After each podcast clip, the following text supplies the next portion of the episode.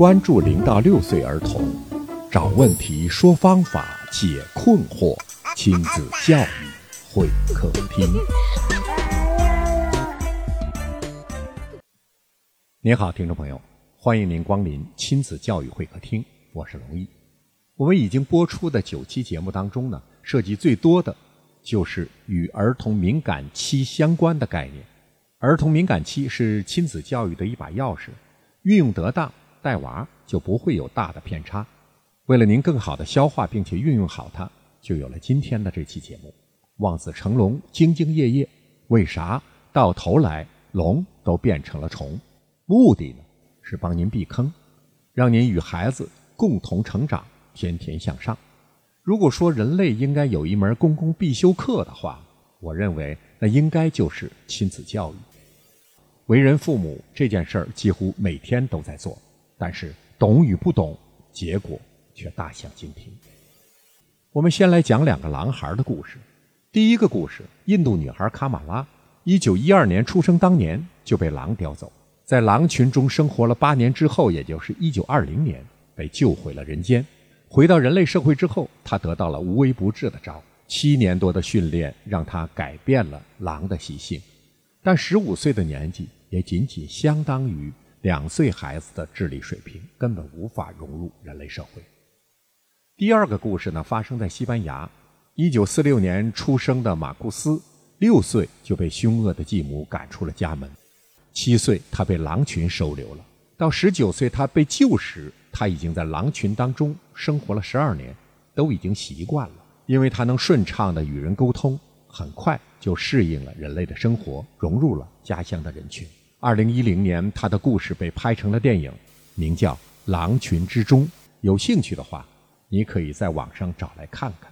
现在，马库斯已经七十七岁了，仍然生活在西班牙。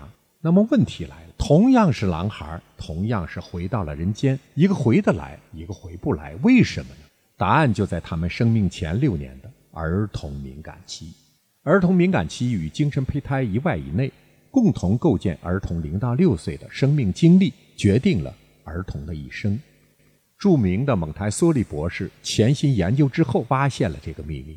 他说，人类有两个胚胎时期，在出生以前与动物相同；另一个在出生之后，只有人类才有的精神胚胎。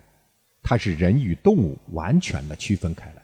这个精神胚胎有一种特殊能力，帮助儿童认识世界。这种特殊能力就是敏感期。儿童敏感期是一个过程，什么样的过程呢？零到六岁的成长过程当中，儿童受内在生命力的驱使，在某一个时间段之内呢，专心吸收环境当中的某一事物的特质，并且不断重复实践的这么一个过程。如果他顺利的通过一个敏感期，那他的心智便从一个水平跃升到另一个水平，从一个层面跃升到另一个层面。零到六岁期间，儿童敏感期多达数十个，并且一个接着一个的到来，从不间断。人就是通过零到六岁期间一个又一个敏感期的圆满顺利的完成，构建起了正常人完成后续人生所需要的一切，诸如人格、情商、智商、能力等等等等。而后者的正常程度与敏感期的质量以及完成程度是成正比。儿童敏感期的质量优劣和顺利与否是由什么主导？大概率的说，是由父母所创设的儿童成长的环境主导。敏感期一旦错过，几乎是很难弥补的。狼孩卡马拉就是如此。虽然人们竭尽全力，但是补救的效果几乎为零。为什么很难弥补？这和大脑的发育规律有关系。大脑中细胞间的相互沟通，不可避免地与儿童生长的环境产生大量的联系。这些联系巧妙地改变着大脑内部的整合方式。孩子早期的经历对儿童大脑的发育会产生非常重大的影响。这些影响决定着儿童大脑细胞间的自动连接或者是自动切断。这些连接呢，最终构成的神经系统，形成人的性格、智慧以及能力诸多方面的生理基础。连什么或者切什么，就造成了孩子未来的不同，就形成了所谓的龙和虫的差异和区别。这里需要强调的是，连什么或者切什么，养育者给予孩子的成长环境起到了重要的作用。绝大多数情况是，养育者兢兢业业的就把孩子给毁了，却茫然不知。可见，知其所以然是多么的重要啊！研究表明，婴儿三年做完的事儿，成人需要六十年才能完成。当养育者觉察到后悔的时候，孩子所有的关乎他一生的人格指标都已经固化了，改变已经没有可能。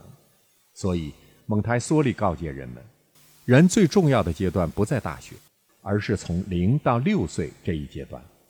因为人类智慧就是在这一阶段形成的，不仅是智慧，人的心理定型也是在这一阶段完成的。幸运的人用童年治愈一生，不幸的人用一生治愈童年。说到这儿，如何陪孩子健康快乐的成长，您心里有数了吗？假如我说清楚了。